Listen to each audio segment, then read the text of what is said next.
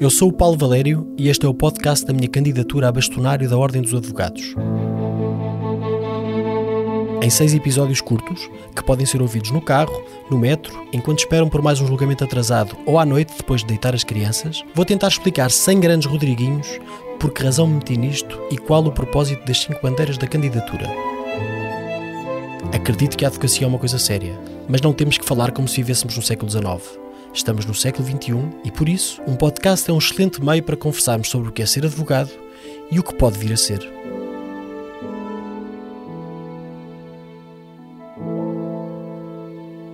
Vamos a isto? Defender o Futuro, o podcast de Paulo Valério como candidato à Ordem dos Advogados.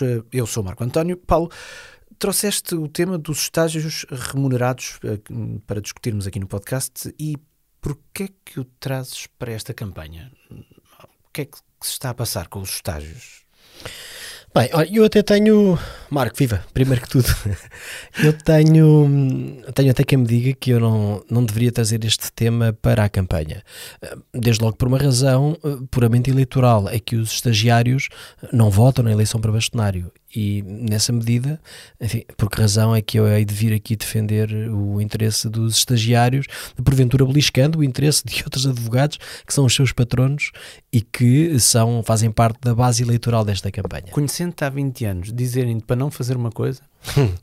Não, o que acontece é que há aqui um tema a que nós não podemos fugir, não podemos fugir, e a advocacia eh, bate-se pela justiça e, portanto, também tem que ser justa dentro de portas. Um, e o tema a que nós não podemos fugir é esta situação que se vive no, nos estágios de advocacia. Portanto, os licenciados em, em Direito eh, não são advogados em virtude de serem licenciados em Direito, são advogados eh, depois de cumprirem um período de estágio na Ordem dos Advogados. E esse período de estágio implica que tenham um patrono, que tenham um advogado, enfim, com quem uh, farão a sua prática profissional durante um período que estatutariamente é 18 meses, mas que facilmente ultrapassa dois anos. Uh, esses estagiários uh, cumprem, digamos, as funções que lhes são confiadas, vão diariamente ao escritório, entram de manhã, saem à noite, ou pelo menos é assim que deve acontecer, porque se não for assim, o estágio é um estágio fantasma, portanto, a ser um estágio é um estágio que as pessoas estão, estão a cumprir tarefas, estão a realizar trabalho, estão a cumprir com aquilo que é a atividade do escritório, mas há, essa não é a realidade em muitas sociedades e em alguns escritórios, sobretudo na área de Lisboa, mas em Lisboa também há casos diversos, mas há muito pelo país e também em Lisboa muitas situações de estagiários que estão dois anos nestas circunstâncias sem serem remunerados. Um, e isto é, um, eu diria, completamente inconcebível nos tempos que correm. Isto não é assim em nenhuma profissão. Uh, e nós temos que olhar para esta realidade. Na minha realidade da comunicação, os estágios não remunerados são estágios curriculares que resultam de uh, protocolos entre um, instituições de ensino e os Sim, canais mas aqui de televisão, a... as rádios, os jornais, Aqui etc. não estamos a falar disso, aqui estamos a falar de licenciados em Direito que, hum, enfim, eh, a quem os pais em muitos casos com sacrifício, eh, pagaram os seus cursos uh, e que depois um, acabam por ter que fazer um estágio na Ordem dos Advogados que ele próprio pago e custa qualquer coisa como 1500 euros, pago em várias tranches, mas que não encontram no exercício de prática profissional nos escritórios, digamos, remuneração, nem muita, nem pouca, nenhuma, não é? E, e esta realidade não pode continuar. Não é o facto de os estagiários não votarem para esta campanha que me leva a não colocar este tema na agenda, porque este tema é muito importante, eh, sobretudo por duas razões. Primeiro, os estagiários eh, de que estamos a falar eh, começam por ser estagiários, mas vão ser meus colegas e, portanto, não deixam de ser pessoas a quem, naturalmente, nós temos que atender e a ordem tem que atender.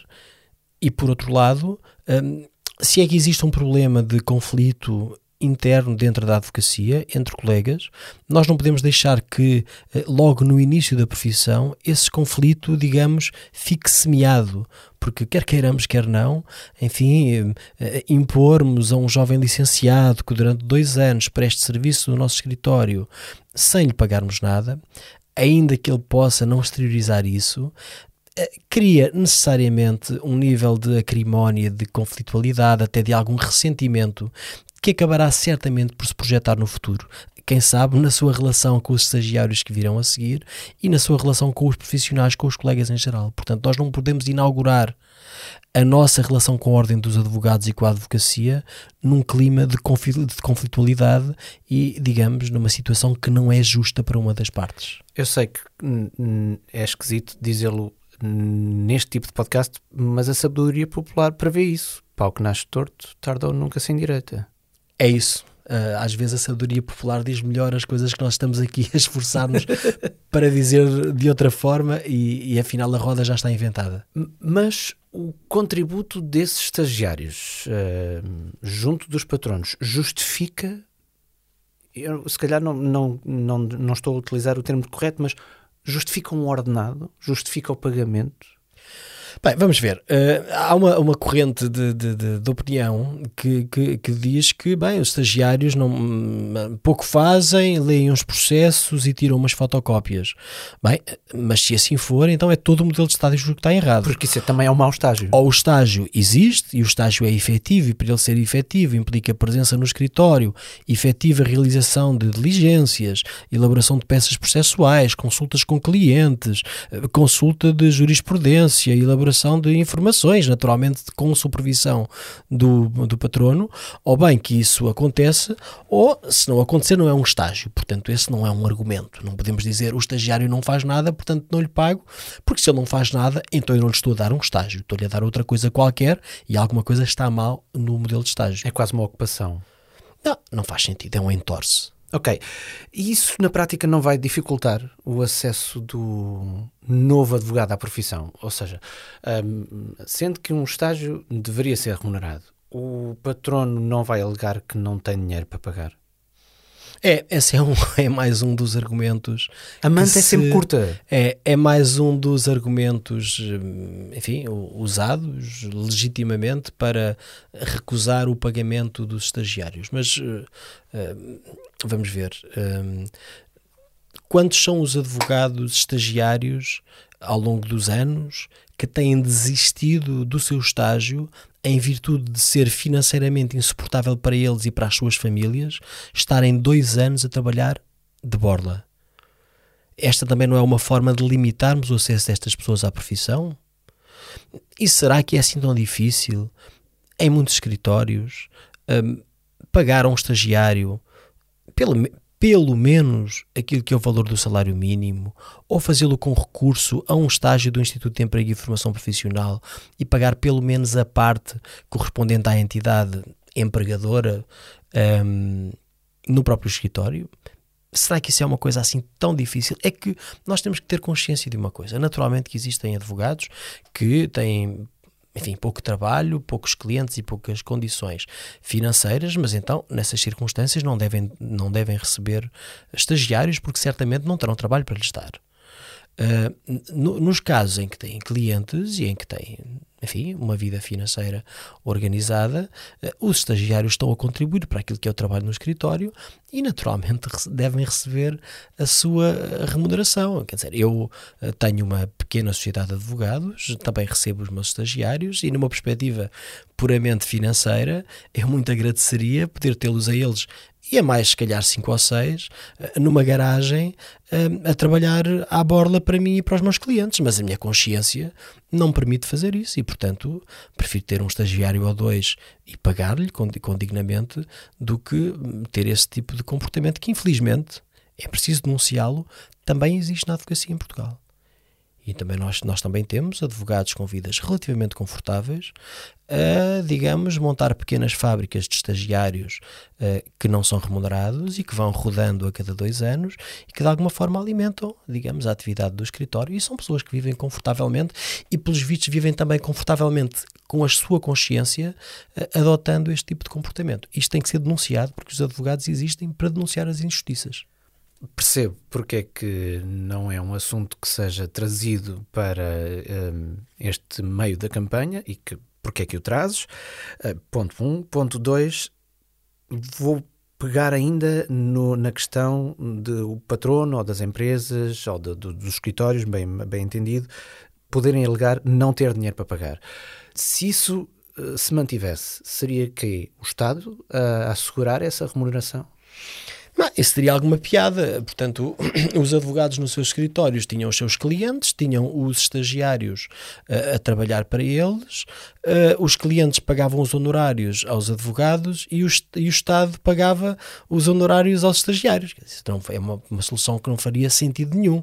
Aquilo que faz sentido é que tenhamos uma solução similar àquilo que existe em todas as outras atividades em Portugal e, portanto, podemos ter o recurso aos estágios do Instituto de Emprego e Formação Profissional, coisa que já é admissível hoje eh, e, portanto, essa já é uma comparticipação financeira muito significativa por parte do Estado, na ordem dos 60% ou 70%, digamos, da remuneração de referência destes estágios profissionais e, portanto, essa já é um, uma ajuda muito significativa e, portanto, eu creio que uh, existindo essa possibilidade, eu não quero acreditar que um escritório que tenha de facto condições e clientela para receber um estagiário não tenha, no final do mês, 200 euros para pagar a contrapartida que lhe cabe num estágio profissional do Instituto de Emprego e Formação Profissional. O Estado faz isso para internato médico e para os juízes. Qual é a diferença? Bem, é, é, Vamos lá ver. O que acontece é que nós temos um Serviço Nacional de Saúde eh, e, como temos um Serviço Nacional de Saúde, os médicos são tipicamente estão colocados num hospital, são funcionários do Estado e, naturalmente, que o Estado eh, paga esses internatos médicos porque eles fazem parte do sistema. Ora, a advocacia portuguesa não é uma advocacia de Estado, é uma advocacia livre e independente, excepto em circunstâncias excepcionais, como de resto a proposta que tenho relativamente ao defensor público. E, portanto, a nossa opção não é estarmos integrados dentro do Estado.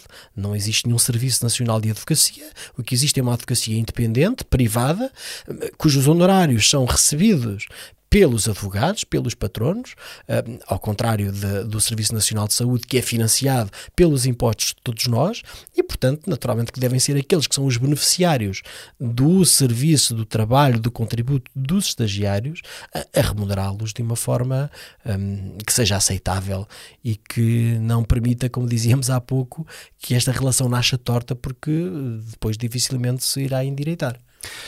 É um tema que de facto uh, não é fácil, ou pelo menos não é uh, muito intuitivo, diria assim, para esta campanha. Vais mantê-lo como tema bandeira da tua campanha?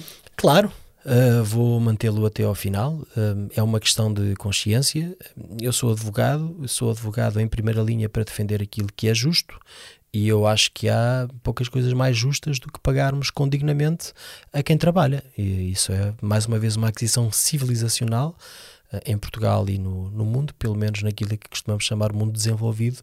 E eu não quero uma advocacia medieval que um, um, entenda os estágios como, digamos, eh, de antes se entendia a possibilidade de um jovem aprendiz uh, ingressar na oficina de um mestre para aprender um ofício, uh, como, digamos, forma de poder fugir ao trabalho duro na agricultura e ficar reconhecido para o resto da vida a esse mestre, mas nunca ser pago. Uh, enfim, não é esta a visão hum, que eu tenho do, do, das relações, digamos, profissionais, esta é uma visão hum, medieval que não é compatível com com a concepção de justiça e de sociedade que eu tenho e que eu acho que a maior parte dos advogados portugueses tem. Muito bem, Paulo. Voltamos em breve para discutir mais um dos teus temas bandeira. Até breve, Marco. Até lá. Este debate faz-se nos dois sentidos. Por isso, questões ou contributos são sempre bem-vindos e podem chegar até mim através do site da candidatura em www.paulovalério.pt.